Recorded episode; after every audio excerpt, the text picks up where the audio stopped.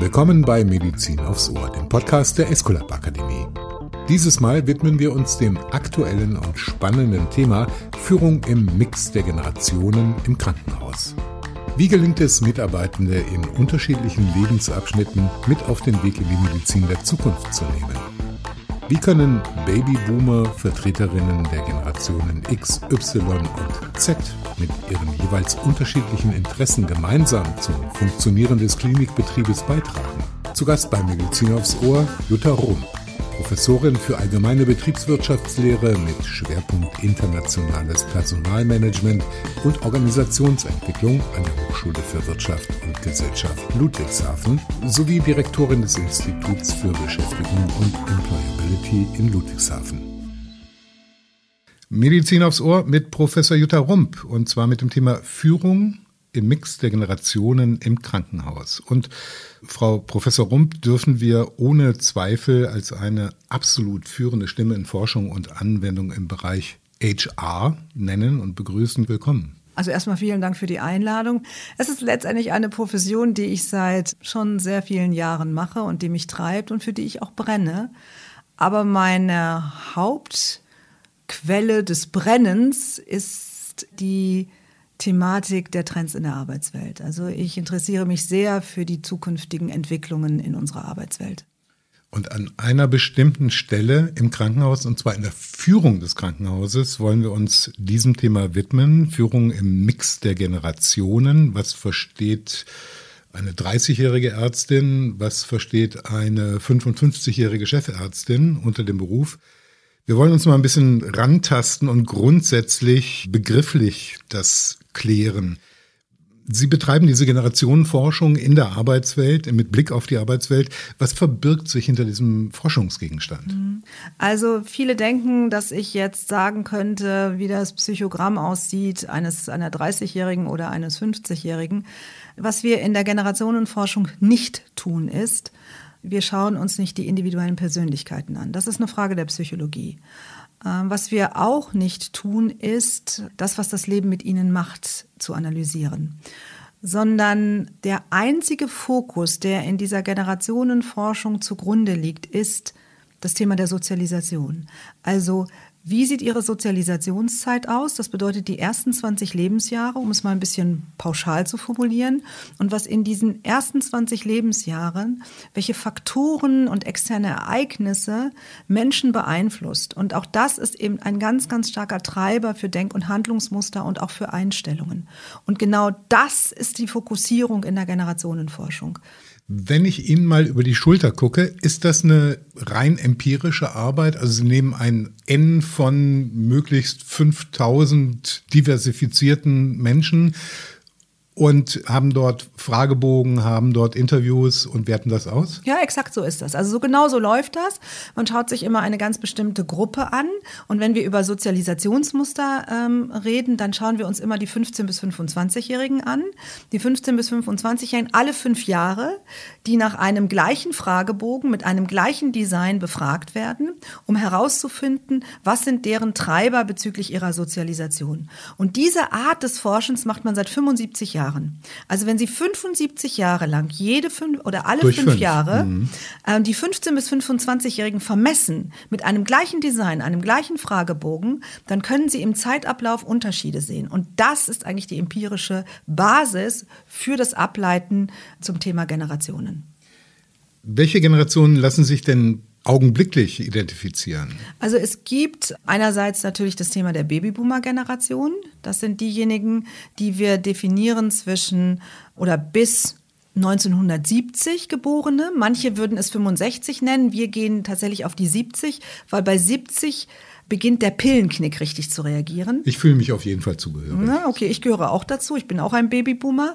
Dann gibt es die Generation der Xer, also die X-Generation, die wird von Anfang der 70er bis Mitte der 80er definiert.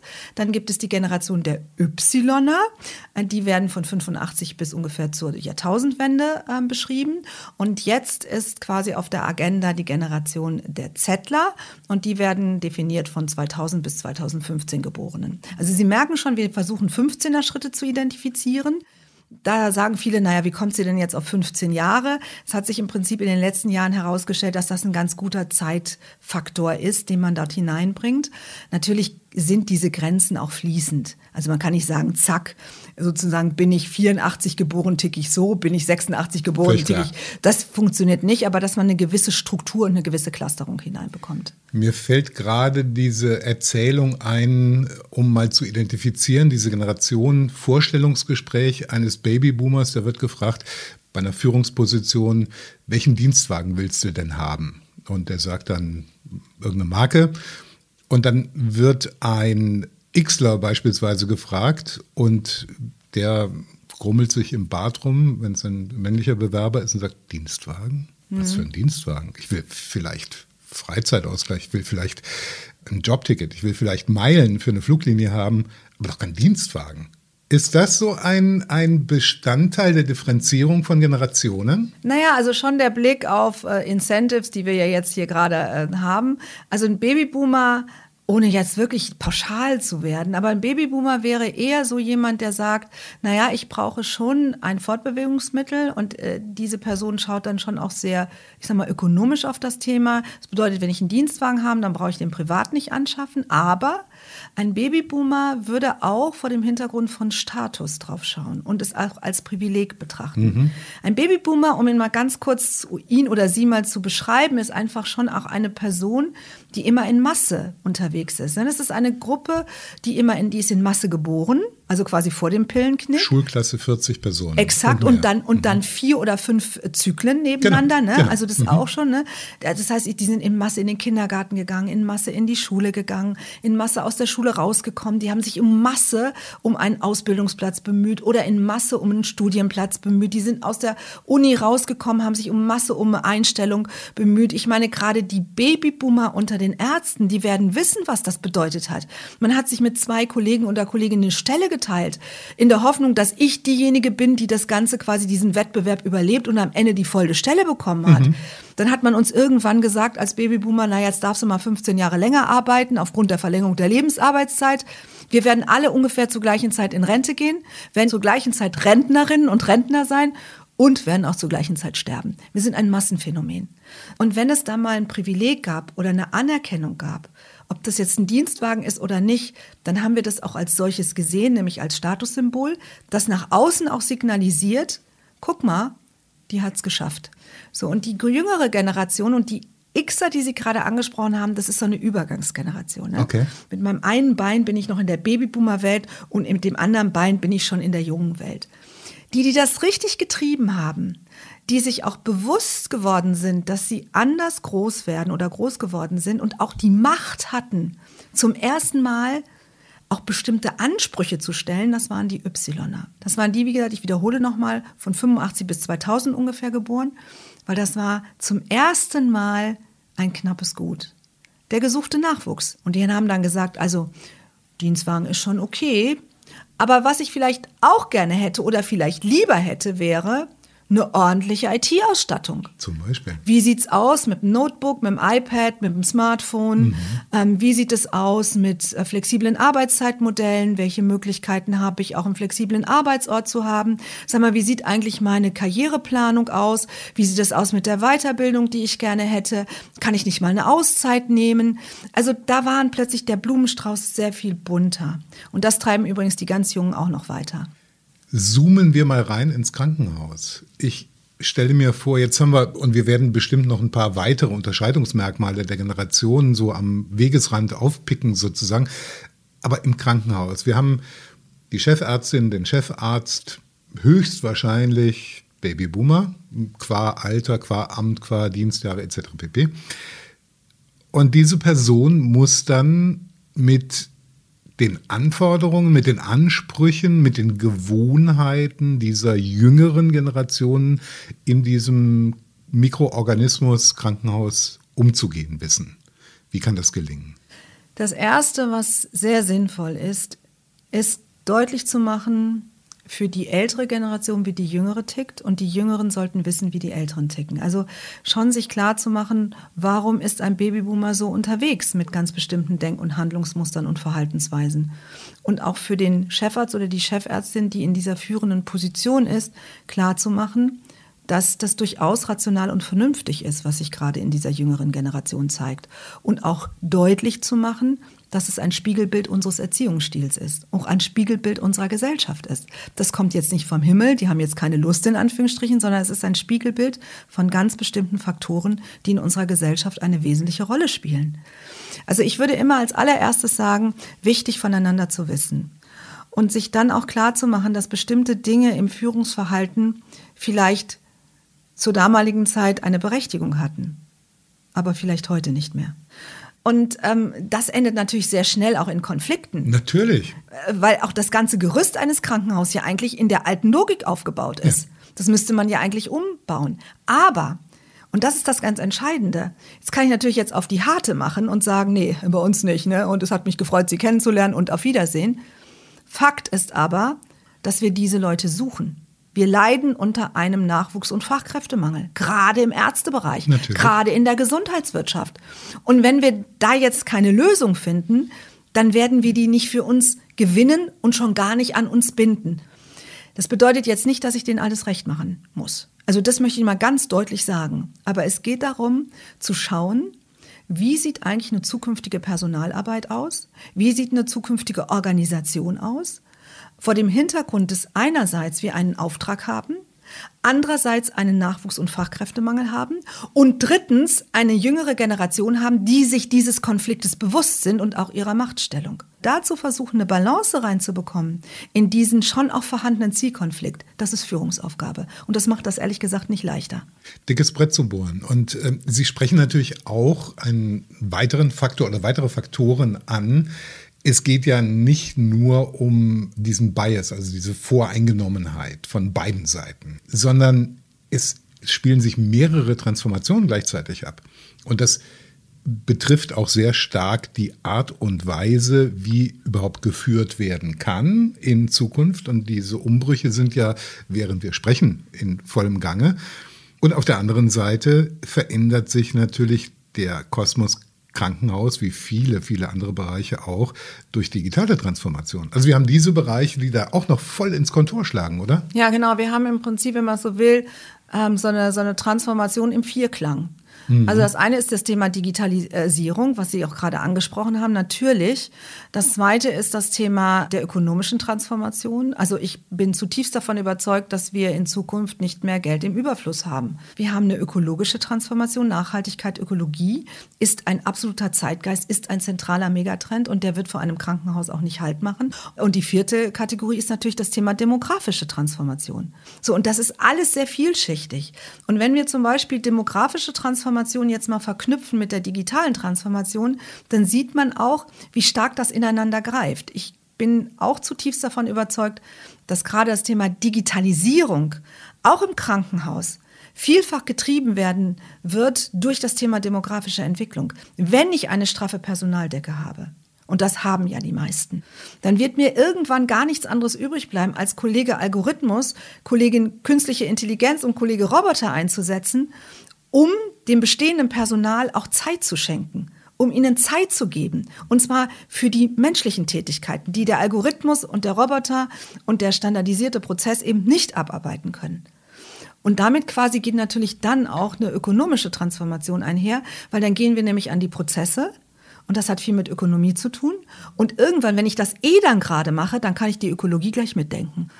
Das ist jetzt die große Draufsicht. Wollen wir mal in den Alltagsversuchen einzusteigen, was mache ich denn mit dem jetzt bestehenden Generationenkonflikt?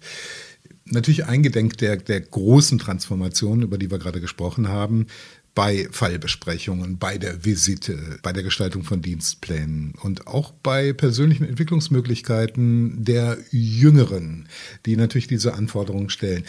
Gibt es da so, eine, so einen Werkzeugkasten, den Sie anbieten könnten uns? Mhm. Also es gibt schon so ein paar Werkzeuge. Also das erste Werkzeug, das haben wir ja gerade schon zum Thema gemacht, nämlich erstmal eine klare Sensibilisierung für die jeweils Andersartigkeit der Generation. Von beiden Seiten. Von beiden mhm. Seiten. Ne? Also das heißt, der Babyboomer sollte wissen, wie X, Y, Z tickt und der Zler oder der Y sollten wissen, wie X und Babyboomer unterwegs sind. Das ist zum Beispiel das Erste. Damit erschlagen sie schon ziemlich viel. Das ist ein Thema, da gibt es so viele Beispiele aus der eigenen Familie, aus dem Team. Das Zweite ist, sicherlich gehört in Zukunft auch dazu, partizipativ zu führen. Also auch zu schauen, dass ich nicht nur als Chefarzt oder Chefärztin oder Oberärztin, Oberarzt jetzt sage, wir machen das so, sondern auch wirklich in den Diskursprozess so hin. Natürlich im Rahmen der Möglichkeiten, das ist mir schon klar. Aber Partizipation spielt, spielt eine große Rolle. Es geht wirklich, wir nennen das so diese generationsübergreifende Zusammenarbeit. Und die Jüngeren, die wollen gerne auch sich beteiligen. Die wollen nicht gesagt bekommen, was sie tun sollen. Am Ende des Tages müssen sie natürlich noch lernen, das ist auch klar. Drittens, eine klare Werdegangsplanung, eine klare Personalplanung in dieser Richtung auch zu machen. Zu sagen, naja, gucken wir mal, was sich daraus entwickelt, das ist nicht ist mehr deren nicht mehr. Ding. Nee, mhm. die wollen sagen so nach dem Motto, wie sieht eigentlich in den nächsten drei Jahren mein Werdegang aus? Mit welchen Meilensteinen geht das einher? Für die sind Meilensteine sehr wichtig. Ähm, und wenn wir die Meilensteine nicht einhalten können, aus welchen auch Gründen auch immer, dann kommen wir zum vierten, nämlich Mitarbeitergespräche. Mitarbeitergespräche, Feedbackgespräche, Reviewgespräche sind wirklich wichtig. Furchtbar. Ja. ja ich glaube, niemand mag die. Kann Nein, man, aber, müssen aber, mal ändern. Ja, aber die Frage ist natürlich, wie sehen die Gespräche aus? Natürlich. Ich mag die auch nicht, ja. wenn die so am Ende des Jahres irgendwie kurz vor Weihnachten angedockt sind. Wir haben alle keine Zeit genau. und plötzlich heißt es, Frau Rump, bitte zum Gespräch. In welchem Ordner oh. liegt die Vorlage nochmal? Ja, ne? genau. nein. Ja. Also man sollte schon eine gewisse Regelmäßigkeit bringen. Gerade bei jüngeren Kräften, ich würde schon sagen, im Quartal, das muss ja kein langes Gespräch sein. Nehmen wir uns einfach mal eine Viertelstunde Zeit. Kurz Review. Das muss auch nicht total formalisiert sein. Wie können wir Stärken stärken? Wie können wir an unseren Nicht-Stärken, ich hasse Schwächen, also Nicht-Stärken arbeiten und ganz klar, und dann haben wir einen Status Quo und dann gehen wir wieder weiter. Diese jüngere Generation mag schon auch Feedbackgespräche. Und jetzt kommen wir zum fünften. Und das ist, glaube ich, für Führungskräfte schon auch ein Thema. Feedbackgespräche, ja klare Entwicklungsmöglichkeiten, lernen wollen, gehört auch dazu, aber bitte wertschätzt und respektvoll und wenn es negativ ist, bitte so verpacken, dass es irgendwie schon sich gut anfühlt. Und dazu, da muss ich immer sagen, wenn ich das immer so mache, also da tue ich mich manchmal so ein bisschen schwer, weil ich auch eher so eine Direkte bin. Also ich sage dann schon mal klar, so nach dem Motto, wie ich das wahrnehme. Und dann gucke ich manchmal in Augen, die, die schauen mich irgendwie so an. Und dann denke ich mir, Jutta, oh, das hätten wir vielleicht ein bisschen netter verpacken können. Und das kriege ich dann auch zurückgemeldet. Mhm. Und damit kommen wir zum sechsten auch offen zu sein für das Feedback, was die mir geben. Was in meiner Organisation, ich, meine, ich komme aus einer Hochschule, ist auch zutiefst hierarchisch, ne? fast vergleichbar mit einem Krankenhaus, ja. schon auch eine neue Erfahrung ist, weil mir hat in meiner Position bis vor ein paar Jahren niemals ein Feedback, niemand ein Feedback gegeben. Und jetzt hole ich mir das relativ regelmäßig von meinen jüngeren Mitarbeitern und Mitarbeiterinnen ab. Das gehört eben auch dazu. Also wir haben eine Menge, eine Menge zu lernen. Ich stelle mir den OP vor mit so einer Generationensituation. Es geht um Leben und Tod, nicht selten. Und die müssen miteinander klarkommen. Ja. Was meinen wir, die? Ja, aber da können wir ja nicht diskutieren. Also ich stelle stell mir gerade vor, ich liege da. Da brauchen wir Hierarchie, sagen Sie. Ja, ja also, okay. also ich bin gerne für Partizipation. Ich bin auch gern für agile Arbeitsformen, ne, dass wir hierarchiefrei miteinander diskutieren. Also müssen wir gar nicht reden. Aber es gibt auch Situationen, da braucht es Hierarchie und da wird es auch immer Hierarchie geben. Ähm, ob das die klassische Hierarchie ist oder ob das eine Rollenhierarchie ist, das lasse ich, das, das muss man selbst wissen. Aber das braucht es schon. Stellen Sie sich mal vor, ich würde jetzt hier auf dem OP-Tisch legen und mein Blinder müsste unbedingt herausgenommen werden und dann würde erstmal eine Grundsatzdiskussion. Wie wollen wir es angehen? Also das wird, da wäre da wär ich schon recht bedient, wenn ich ganz ehrlich sein soll. Also es gibt natürlich Situationen, da werden wir nicht hierarchiefrei agieren. Da werden wir nach ganz bestimmten Rollen agieren und dann hat jemand das letzte Wort. Das ist doch selbstverständlich. Das muss aber, wie ich finde, ähm, vorher festgelegt sein und das ist in einem Krankenhaus natürlich festgelegt und das muss klar und deutlich kommuniziert werden. Wie können Chefarztetage, aber auch Abteilungen im Krankenhaus besser werden, gerade in diesem Spannungsfeld der Generationen, die gemeinsam wirken und werken? Mhm. Ich würde da gerne das Thema äh, Digitalisierung auch reinbringen. Also wirklich auch gemeinsam zu schauen, an welcher Stelle die digitale Technologie dazu beitragen kann, dass sie uns Zeit schenkt. Und auch die Technologie nicht nur vor dem Hintergrund der Qualitätsverbesserung in, in bestimmten Prozessen zu betrachten, sondern sie auch zu betrachten als Zeitgeber. Wird die Demografie dafür sorgen, dass sich die Genderfrage, nämlich in Führungspositionen im Krankenhaus, haben wir nach wie vor einen wahnsinnigen Frauenmangel in Deutschland. Wird sich das erledigen? Ja, ich denke schon, dass die demografische Entwicklung sehr stark dazu beiträgt, insbesondere das Thema Fachkräftemangel und Nachwuchsmangel, gar keine Frage. Aber ich glaube auch, die Zeit wird das Thema zunehmend lösen, denn wenn wir uns anschauen seit einigen Jahren, welches Geschlecht die meisten Studierenden haben in der Medizin, dann sind das zu 80 Prozent Frauen. Seit vielen Jahren schon. Seit vielen Jahren mhm. schon. Das ist ganz, ganz klar. Das heißt, irgendwann wird sich das logischerweise durch die Hierarchie auch, wird es durchsickern. Ich bin zutiefst davon auch überzeugt, überzeugt, dass wir 2030 eine ganz andere Zusammensetzung haben werden in den Chefetagen von Krankenhäusern. Und wenn es 2030 noch nicht ist, dann ist es spätestens 2035 der Fall, denn die Babyboomer gehen zwischen 2025 und 2035 genau. gehen einfach alle Babyboomer mhm. aus, den, aus dem Arbeitsprozess heraus und damit alle Chefärzte und Chefärztinnen, die genau dieser Generation angehören. Und wenn wir uns die Nachfolgenden anschauen, sind das sehr, sehr viele Frauen. Gab es einen Corona-Effekt in dem äh, ganzen Spiel, Generationenspiel und ja. auch fokussiert aufs Krankenhaus? Ja, das kann man so sagen, ja.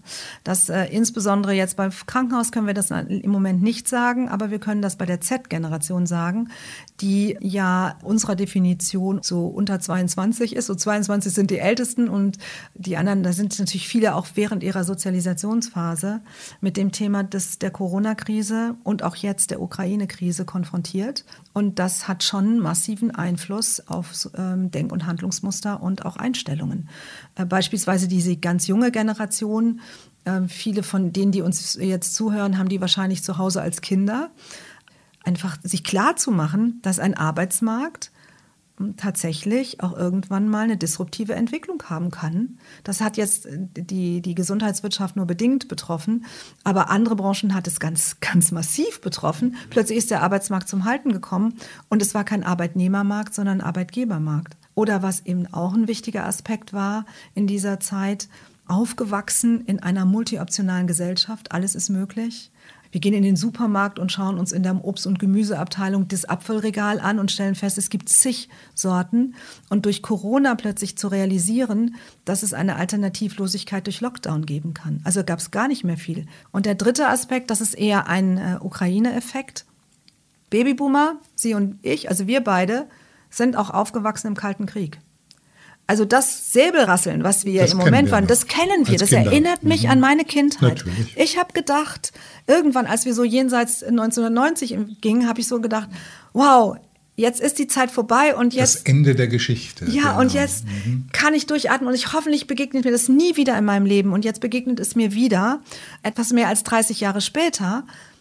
Aber ich fühle mich erinnert an meine Kindheit und das bedeutet aber, dass ich die Art und Weise, wie man damit umgeht, natürlich nicht verlernt habe.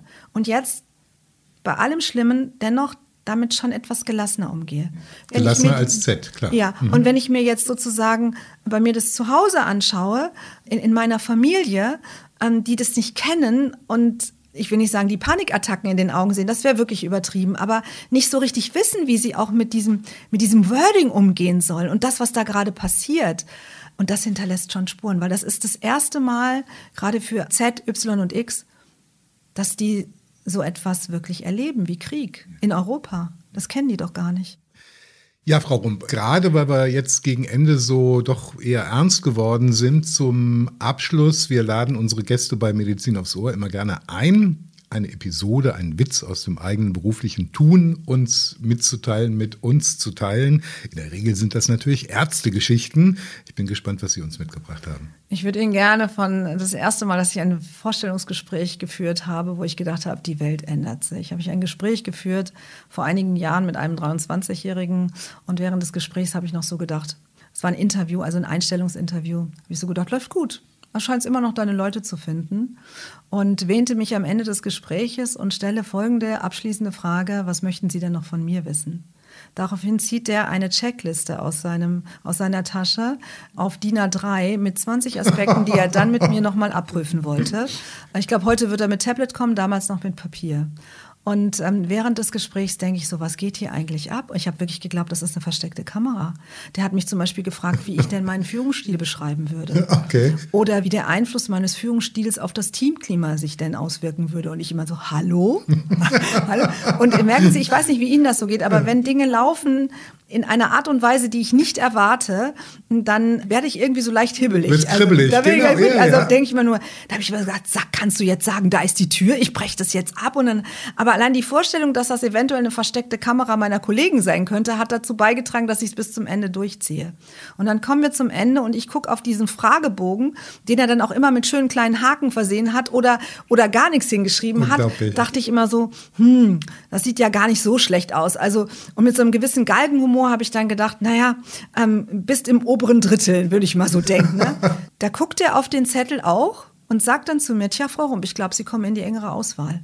Unfassbar. Worauf ich sage, als Reflex, weil ich jetzt, ich war so, so, so wie von den Kopf gestoßen und dann sage ich zu dir, ich würde mich freuen, wenn Sie sich für uns entscheiden würden, worauf er zu mir sagt, Sie hören von mir und geht. Unglaublich. Umkehrung von allem Gelernten, zumindest mal, was man als Babyboomer im ganzen Leben erlernt hat. Haben Sie von ihm gehört? Ja, Arbeitet er heute noch bei Ihnen? Ja, er hat sich für uns entschieden. Er ist immer noch da und er macht einen super Job. Aber er hat mir einfach auf eine sehr deutliche Art und Weise gezeigt, ähm, dass er Wahlmöglichkeiten hat und ähm, hat sich wunderbar ins Team integriert. Aber es war für mich die Initialzündung, über Führung neu nachzudenken, ähm, über Arbeitsprozesse neu nachzudenken, ähm, dieses Thema Attraktivität als Arbeitgeber nicht nur zur Gewinnung, sondern auch zur Bindung einzusetzen und nicht nur, ich meine, eigentlich ist ja mein Tagesgeschäft, nicht nur drüber zu schwätzen, wie man immer so schön sagt, sondern ins Tun zu kommen. Professor Jutta Rump in Medizin aufs Ohr. Ich habe so das Gefühl, wir müssen uns nochmal verabreden in dieser Reihe. Ja, es würde mich freuen. Vielen es hat mir Spaß Dank. gemacht. Ich danke Ihnen. Das war Medizin aufs Ohr mit Jutta Rump, Professorin für allgemeine Betriebswirtschaftslehre mit Schwerpunkt internationales Personalmanagement und Organisationsentwicklung an der Hochschule für Wirtschaft und Gesellschaft Ludwigshafen.